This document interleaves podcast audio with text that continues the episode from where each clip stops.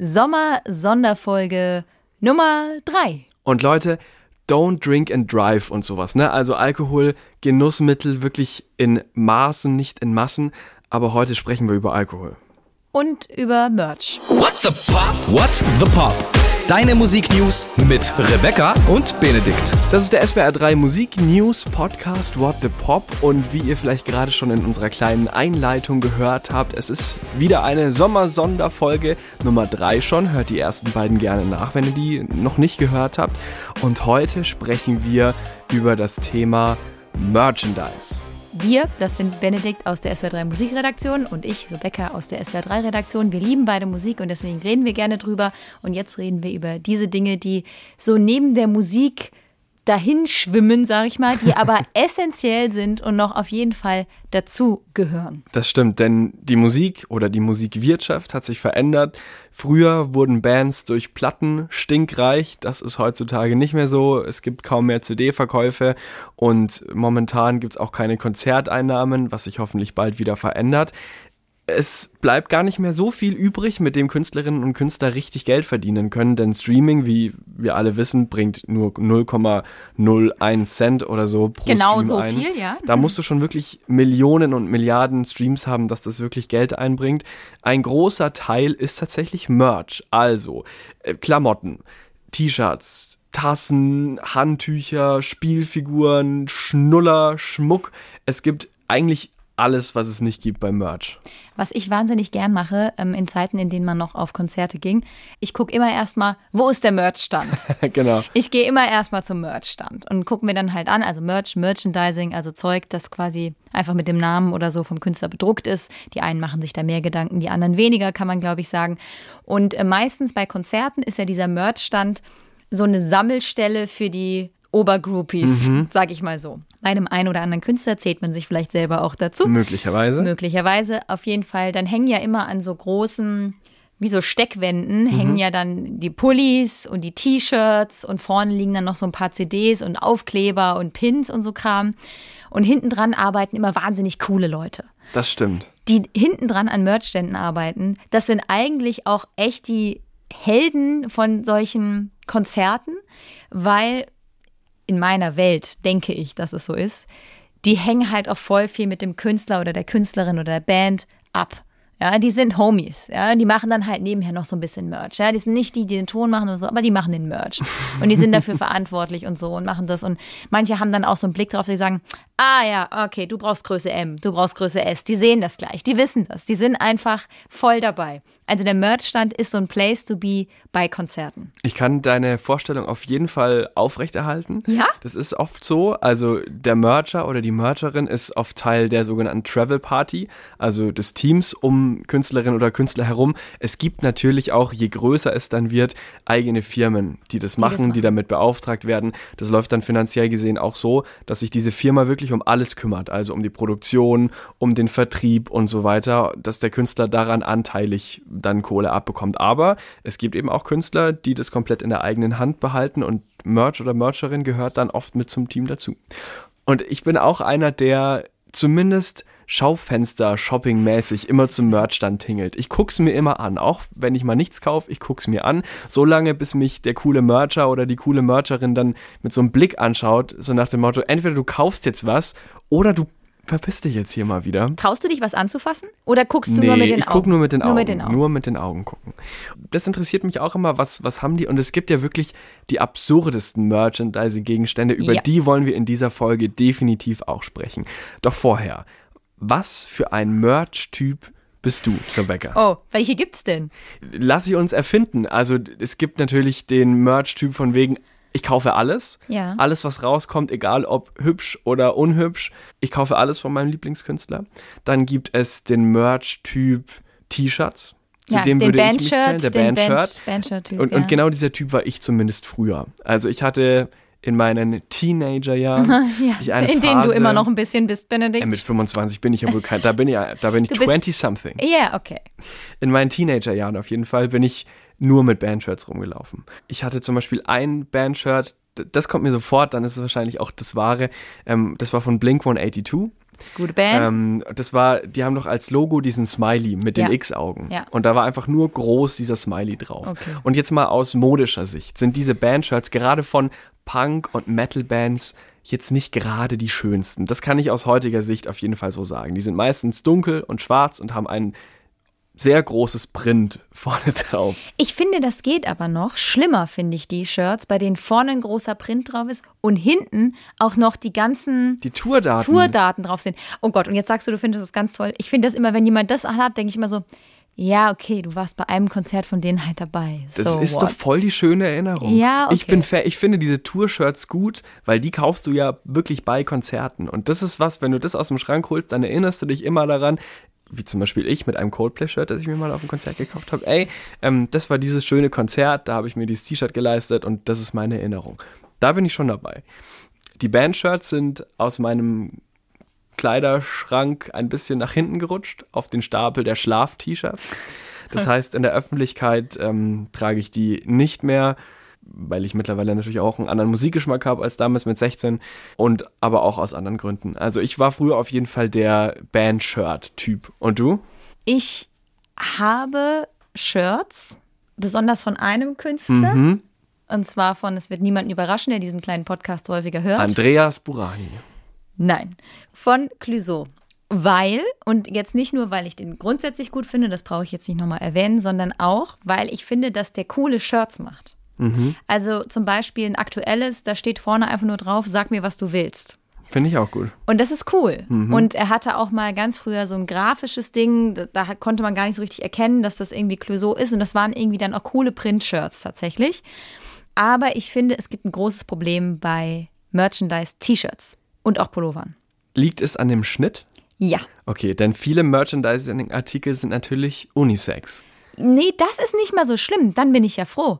Du kennst das Problem nicht, das ich habe. Also, die, du, dass die Shirts keinen keinen Damenschnitt haben. Nein, die haben dann zum Teil einen Damenschnitt und der ist richtig blöd. Ach, echt, ja? Der ist dann so nach dem Motto, hey, du bist eine Frau, deswegen trag doch vielleicht was bauchfrei ist und was ganz eng ist und wo du die Ärmchen kaum durchkriegst. Und also, das ist ganz oft ganz grausam. Siehst du mal? Und Unisex finde ich okay, weil Okay. dann kannst du es dir, entweder kannst du dir die Ärmel abschneiden Ja. oder es irgendwie knoten oder in die Hose stecken. Aber oft sind die Frauenshirts, Leute, wenn ihr der gleichen Meinung seid oder anderer Meinung, whatthepop at swr3.de, schreibt uns gerne eine Mail.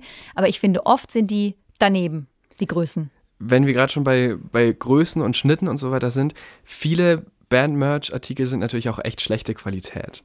Aber worauf zumindest ich achte und auch immer mehr Künstlerinnen und Künstler ist, dass diese Shirts bio sind, dass die Fairtrade sind. Viel mehr, fällt und auf. Dann ist auch oft der Schnitt besser, Ja. würde ich jetzt mal als These in den Raum stellen. Also es gibt, glaube ich, immer mehr und das ist auch gut so, die da auf Nachhaltigkeit achten, die nicht auf riesige Stückzahl produzieren und wo das alles so ein bisschen, bisschen fairer alles abläuft.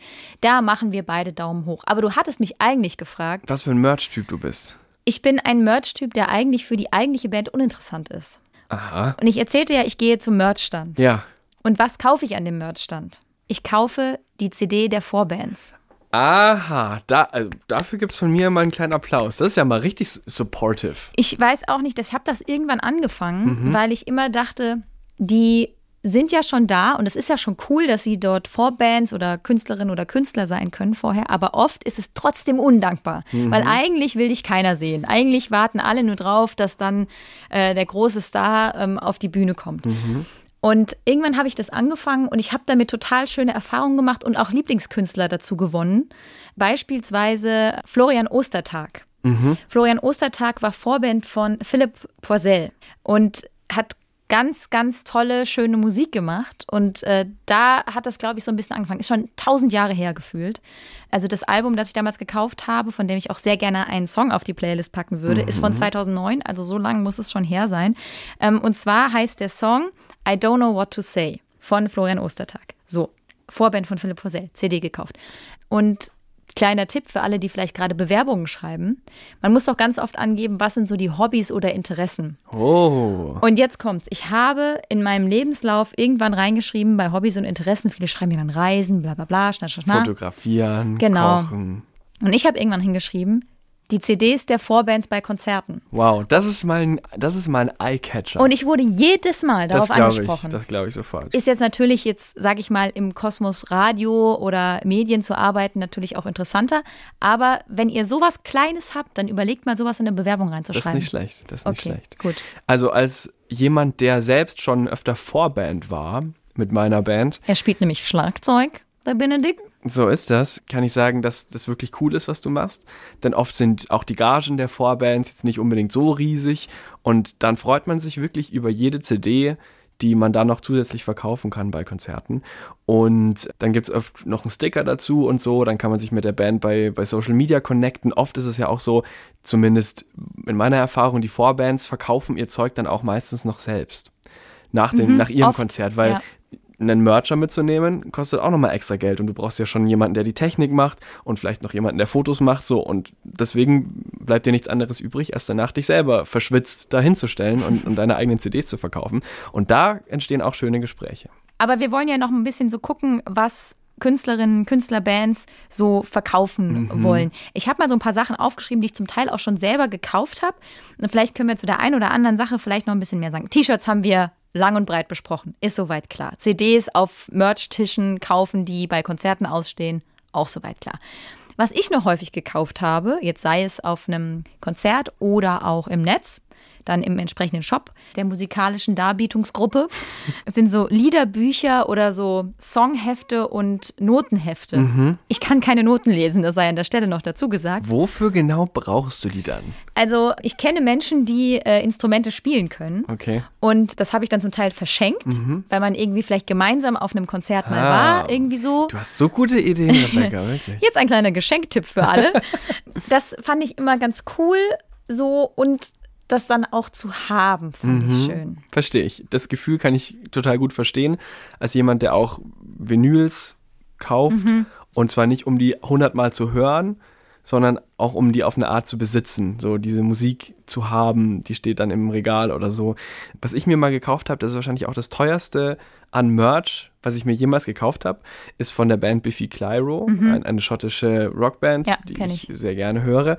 Und da habe ich mir so eine Deluxe-Schallplatte gekauft. Das ist quasi auch wie, wie so eine Art ja, Buchband. Da sind dann halt noch so schöne Prints drin und die Schallplatte in einer Special-Version und noch eine Single-Schallplatte und so. Und eine handgeschriebene Textzeile eines Songs. Also der Sänger hat quasi auf einen Zettel eine Songzeile handgeschrieben und dann halt gab es auch noch so einen Print, da hatten die quasi nur ihre, ihre Augen, also das, den bunten Teil vom Augen, die war- sind so nebeneinander gedruckt und einer hat dann quasi unter seinem Auge unterschrieben.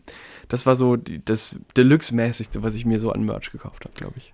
Ich habe am deluxe-mäßigsten auch von Clouseau wieder was gekauft. Und Mhm, aha. zwar so eine Box. So Boxen machen ja die Leute auch ganz gerne. Oh, Vielleicht- Deluxe-Box. Mhm. aha. Aha, du nix schon so. Ich erzähle kurz, was drin war und dann, weil du schon so wissen Ja, ja, ja. schaust.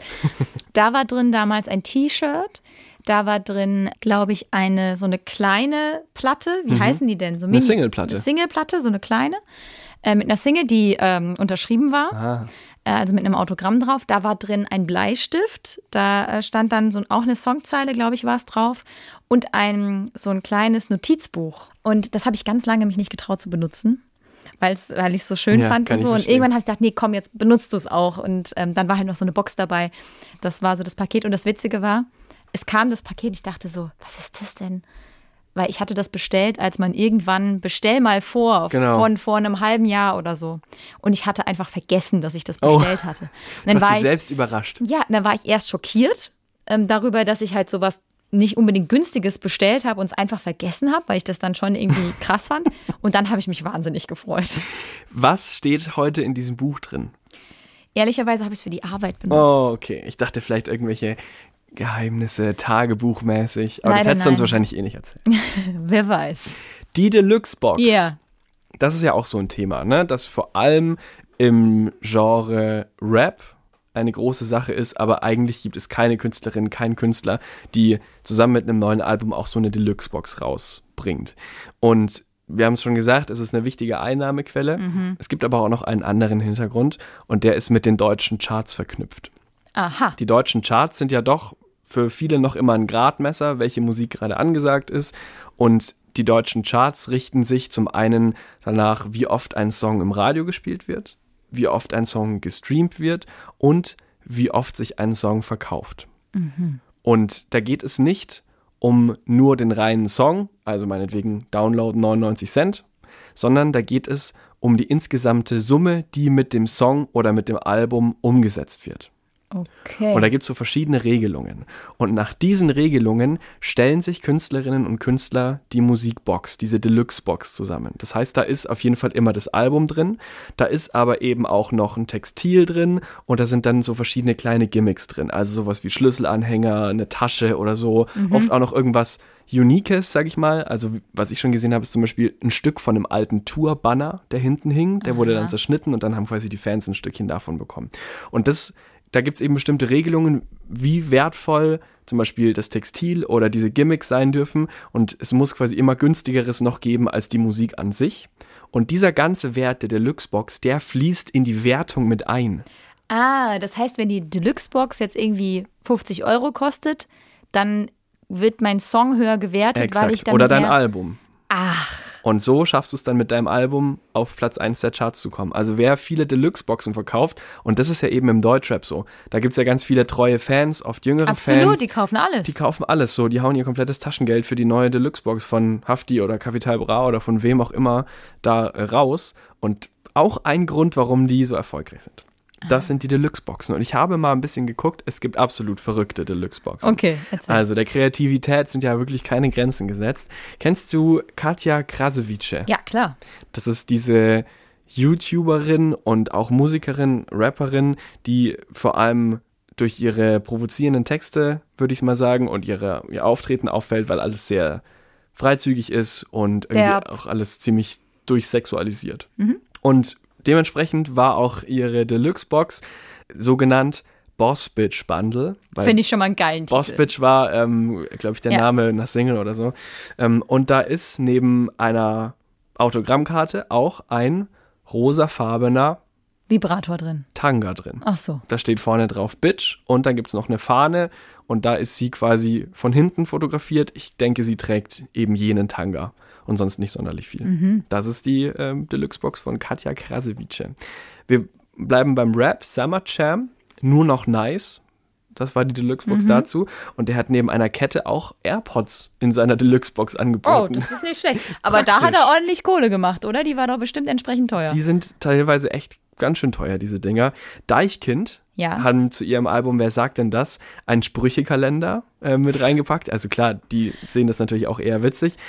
Ein Fanschal, wie so ein Fußballschal. Und, was ich sehr gut fand, ein Gaffertape, ein Klebeband. Und da stand quasi immer hintereinander wieder drauf, wer sagt denn das? Fantastisch, weil Gaffer hält die Welt zusammen. Ah, das stimmt natürlich. Und dann haben wir noch Taylor Swift zu ihrem Album Lover. Da hat sie, und das gibt es auch ab und zu mal so extra Audioaufnahmen aus einer Songwriting-Session, die sonst nirgendwo veröffentlicht sind. Oh, also echt? quasi so Deluxe-Material für ihre Fans. Und ich musste googeln, was es ist. Ein Popsocket. Du musst es googeln, was das Ich ist. musste das googeln. Das habe ich an meinem. Handy. Ja, ja, das ist mir dann auch aufgefallen. Das sind diese Dinger, die man hinten raufklebt, damit man es beim Selfie besser halten kann. Genau. Ich wusste nicht, was Ich das habe ist. das so einen mit einem Meer drauf. Siehst du mal, du hättest auch einen mit Taylor Swift haben können. Und dann haben wir noch eine deutsche Deluxe-Box von Sarah Connor. Die geht jetzt so ein bisschen in die Richtung von dem, was du zu Clouseau erzählt hast. Zu Herzkraftwerke war das. Und da hat sie eben ein Songbuch rein mit Texten und Noten, exklusive Fotos vom Cover-Shooting, einen Tour-Fan-Pass. Da kannst du dann früher zu Konzerten Einlass bekommen, kannst dir einen besseren Platz sichern. Und ein Spiel, und das heißt Stadt, Land, Sarah oder Sarah. Und gleich noch ein Bleistift mit dazu. Also quasi Stadtland Fluss in der Sarah Connor Edition und da kannst du gleich losspielen. Das ist mal eine gute Idee. Das ist wirklich eine gute Idee. Ich überlege gerade, was ich mir vorstellen würde, wenn du jetzt ein Künstler wärst, was du in deine Deluxe-Box packst. Ich glaube, du würdest nicht umhin kommen, auch was zu haben, was am Ende mit Musik zu tun hat. Ich glaube, du würdest es nicht übers Herz bringen, jetzt sowas zu machen wie ein Tanga zum Beispiel. Warum nicht? Nicht, weil du es nicht tragen könntest, das will ich damit natürlich nicht sagen. Ich glaube, du würdest sowas, so vielleicht so Miniaturschlagzeugschläge, Ja. so kleine Holzdinger, womit man dann halt auf dem wenn man halt zu Hause ist, auf dem Tisch so ein bisschen rumkleppern kann. Und da wäre dann entweder irgendwie der Name der Band oder von dir als Künstler drauf graviert oder dann halt irgendwie so eine Unterschrift. Das könnte ich mir bei dir vorstellen. Ich würde gerne in die Richtung gehen, was Leute wirklich gebrauchen können. Also So kleine ja. Holzschlagzeugschläge. Als, als Schlüsselanhänger. Ah, auch okay. Das wäre nämlich die Idee, weil dann kann man es wirklich sehr gut benutzen. Oder eine Tasse finde ich gut. Weil wir brauchen alle jeden Morgen oder die meisten von uns Tassen und so eine schöne Tasse. Das könnte ich mir gut vorstellen, weil klar, so es gibt so Sachen, die sind witzig und die hast du kurz und die stellst du dir vielleicht mal ins Regal, aber danach landen sie in irgendeiner Schublade. Das stimmt, Und ich hätte ja. gerne was, was quasi immer so ein täglicher Begleiter sein kann.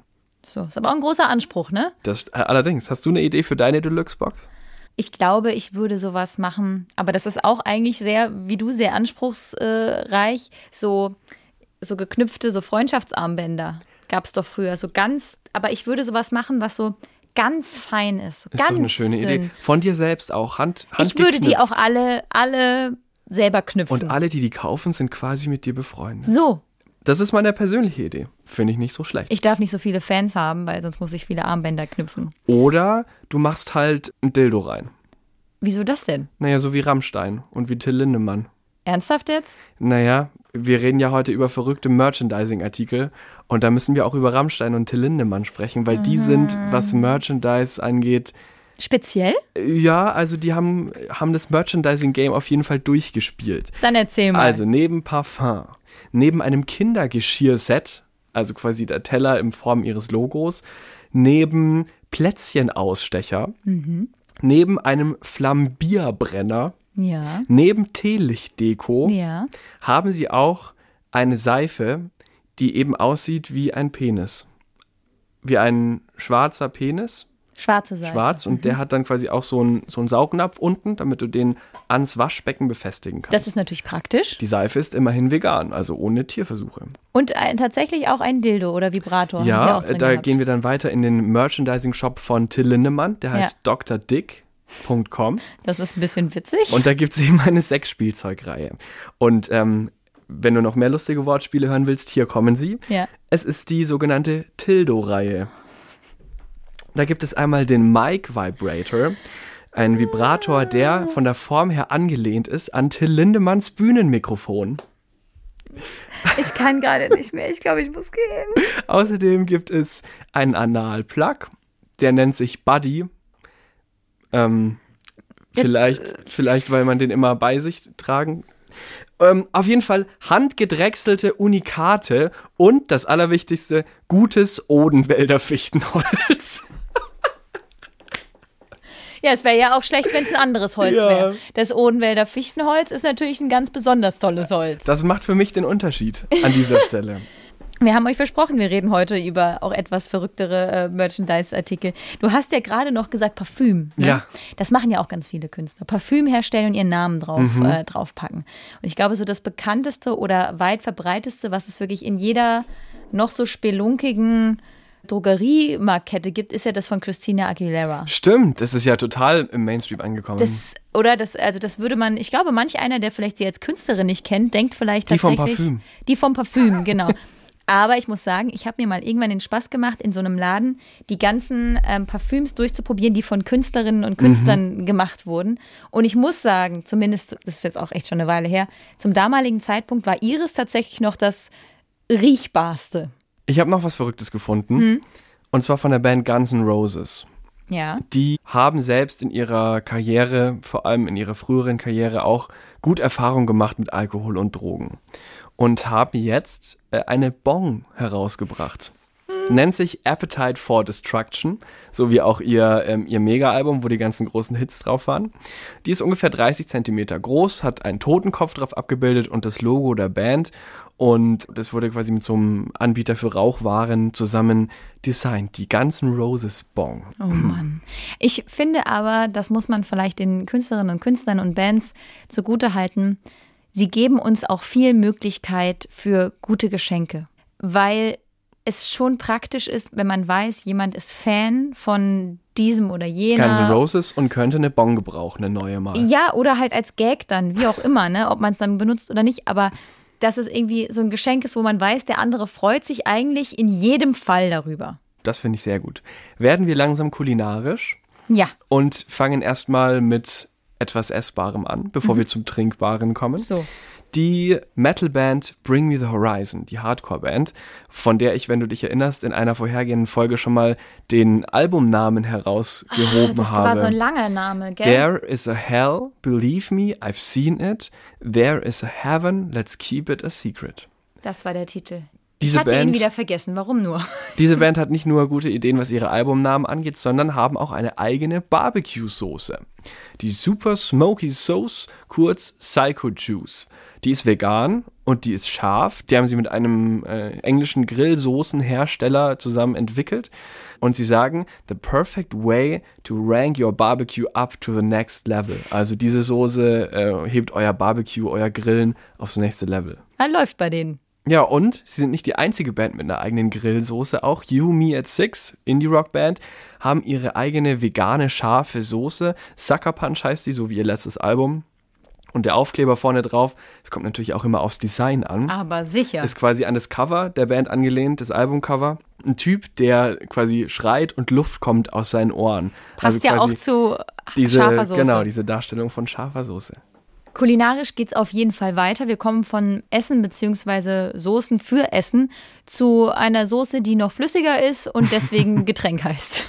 Und zwar zu verschiedenen Alkoholika. Sehr beliebt bei Künstlerinnen und Künstlern. Also es gehört, glaube ich, zum guten Ton bei Bands, einen eigenen Alkohol, einen eigenen Whisky, einen eigenen Drink anzubieten, wie zum Beispiel Bob Dylan.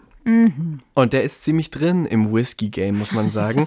er hat eine eigene Whisky-Marke, die heißt Heaven's Door, so wie einer seiner größten Hits. Er hat er seit 2018 diese Marke und aktuell gibt es eine limitierte Master Blend Edition eines neuen Bourbons von ihm. Anlässlich seines 80. Geburtstags haben wir drüber gesprochen in der Folge vom 28. Mai. Es ist ein 10 Jahre alter Bourbon, hergestellt in Tennessee und zwar in Fässern, in denen normalerweise irischer Whisky entsteht. Es ist quasi eine Hommage an die irische und die amerikanische Kunst zusammengenommen. Ich mag zwar keinen Whisky, aber äh, Whisky ist ja so ein Ding, damit kann man ja tatsächlich auch so Geldanlage machen. Ne? Also wenn du alte, krasse, limitierte Whiskyflaschen hast, damit kannst du richtig was reißen. Vielleicht gehört die ja auch dazu. Diese Flasche kostet 104 Dollar pro Stück und der Geschmack? Rote Äpfel, Feigen und Datteln, nussige Note von Marzipan und Erdnuss, besonders im Abgang. Na sicher. Ganz bestimmt. Ähm, wir haben auch schon mal hier in äh, What the Pop in unserem kleinen Podcast gesprochen über Wein, den äh, Post Malone rausgebracht hat. Das ist so ein Roséwein, den er da zusammen mit einem Weingut äh, gemeinsam sich ausgedacht hat. Maison Nummer 9. Maison Numero 9. Oui. Ah, oui. Aber irgendwie, wir haben das damals schon im Podcast gesagt, passt das nicht so 100 Prozent. Das ist irgendwie so eins schief. Bei Post Malone, weil der ja auch so Country-Züge hat, hätte ich eher den Whisky gesehen als den Wein. Aber gut. Ja, aber Post Malone, habe ich jetzt gelesen, ist total der Weinkenner und hat über 50 Rosé-Mischungen probiert, bevor er sich für diesen entschieden hat. Und inspiriert wurde er zu dem Namen von diesem Spiel, beziehungsweise diesen Karten. Wie heißen die? Tarotkarten. Tarotkarten. Dieses, was sagtest du, Wahrsager? So, so Wahrsagermäßig ist es. Dann kommt irgendwie der Baum und dann irgendwie die Krähe und dann heißt das der Untergang oder irgendwie und so. bei Karte 9 heißt es irgendwas mit Schwertern und es steht für die Überwindung von Herausforderungen. Und deswegen heißt sein Roséwein so, wie er eben heißt. Maison Numero 9, meinst Danke. du? Genau, exakt so. Jetzt noch ein Alkohol-Merch-Artikel, der zur Band sehr gut passt. Und zwar zu Feine Sahne Fischfilet. Das ist äh, eine linke und ziemlich politische Punkband aus dem Norden. Und die haben einen Pfefferminzlikör, auch bekannt als Pfeffi, herausgebracht. Grüne Boje nennt er sich.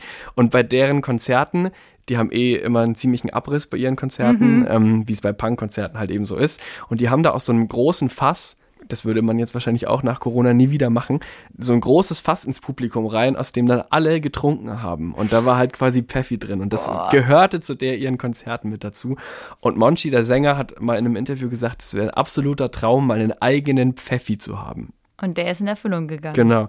Was ich gut finde, ist, auch hier wird auf regionalen Anbau gesetzt und natürlichen Geschmack, also keine Zusatzstoffe oder sowas in der Art. Und dieser Pfeffi sei das Ergebnis langer Verkostung und endloser Aftershow-Forschung. Das gefällt mir gut. Ich glaube, einige Merch-Artikel-Ideen fallen vielleicht auch den Bands und Künstlerinnen und Künstlern vielleicht tatsächlich in der Garderobe ein. Könnte ich mir auch vorstellen bei Ariana Grande, die hatte auch mal so Shotgläser zum Beispiel bei sich Oh ja. im, im Shop mit drin, was eigentlich ja theoretisch auch nicht so richtig zu ihr passt, weil sie ja so eine, eine Erscheinung eher ja, ist eine Dame. Eine Erscheinung, eine Dame, aber sie hatte dann entsprechend auch äh, Schottgläser, aber auch zugleich ähm, auch so Candy-Herzen und Süßigkeiten in Herzform und Kissenbezüge und so Kram hatte sie natürlich auch. Da kannst du dir vorstellen, wie ihre Aftershow-Party abläuft. Shotgläser meets Candy Süßigkeiten. Genau. Zwei Drinks haben wir noch für euch. Einmal von ACDC. Natürlich braucht diese Band auch ein eigenes Bier, ein Craft-Bier. ACDC sind auch so die Könige des Merchandise, bei denen gab es gefühlt auch schon alles Mögliche. Jetzt eben auch ein eigenes Bier zusammen mit einer kalifornischen Brauerei. Ähm, es sind zwei Indian Pale Ale Biere und in den USA ist der Vorverkauf schon gestartet. Ist nicht ganz klar, ob es das auch bei uns geben wird. Gut, und noch eins. Genau, und tatsächlich ist das ein Merchandise-Geschenk von der Alkoholsorte, das ich selbst besitze. Hast du es geschenkt bekommen? Ich habe es geschenkt bekommen, Okay. weil es aber auch ein gutes Geschenk ist. Es kommt in so einer Geschenkbox daher, auch mit passendem Glas dazu natürlich. Udo Lindenberg, der ja sehr bekannt ist dafür, mit Eierlikör zu gurgeln, hat natürlich einen eigenen Eierlikör beziehungsweise einen Cassis-Likör. Und Udo ist ja auch Maler. Da haben wir drüber gesprochen in der Folge vom 21. Mai, anlässlich seines 25. Geburtstages. anlässlich seines 75. Geburtstages. ähm, und diese Etikette sind auch alle von ihm selbst gemalt. Und das Coole ist, pro Flasche geht auch ein Teil an seine Stiftung, an die Udo Lindenberg Stiftung für humanitäre Projekte und für Nachwuchskünstler. Also trinken und gleichzeitig was Gutes tun. Und von Udo Lindenberg gibt es nicht nur eigenen Likör, sondern der hat doch auch immer diese giftgrünen Socken an. Stimmt, ja. Und die gibt es auch in seinem Merch-Shop zu kaufen. Mir ist noch was Blödes passiert mit einem Merch-Artikel, das kann ich zum Abschluss noch erzählen. Ich habe mir bei Clouseau im Fanshop, wie auch immer, ähm, ist jetzt egal. Wie du das so nebenbei so klein machst, immer schon ja, gleich. weil es vielleicht auch nervt schon die Leute. Nein, Jedenfalls das glaube ich nicht. habe ich mir da Socken bestellt. Und da steht Tanzen drauf, weil du gerade grüne Socken von Ah. Udo Lindenberg und da steht Tanzen drauf. Ich finde die ganz toll. Und dann ist es vielleicht passiert, dass ich es falsch gewaschen habe. Oh, Und die Socken waren auf einmal auf Kindergröße. oh. Und dann äh, habe ich sie aber weiter verschenkt an eine kleine Freundin von mir, die Tochter von einer Freundin, die ähm, auch gerne äh, immer so ein bisschen tanzt. Und dann hat sie diese Socken bekommen. Und da ja Schenken noch schöner ist, als beschenkt zu werden, war es dann für mich auch eine Freude, dass äh, dieses kleine, wundervolle Wesen jetzt diese Socken trägt. Sehr gut. Das war unsere Sommer-Sonderspezialfolge für euch. Heute haben wir über verrückte, außergewöhnliche Merchandising-Artikel von Bands und Künstlerinnen gesprochen. Tschüss! What the Pop? What the Pop? Ein Podcast von SWR3.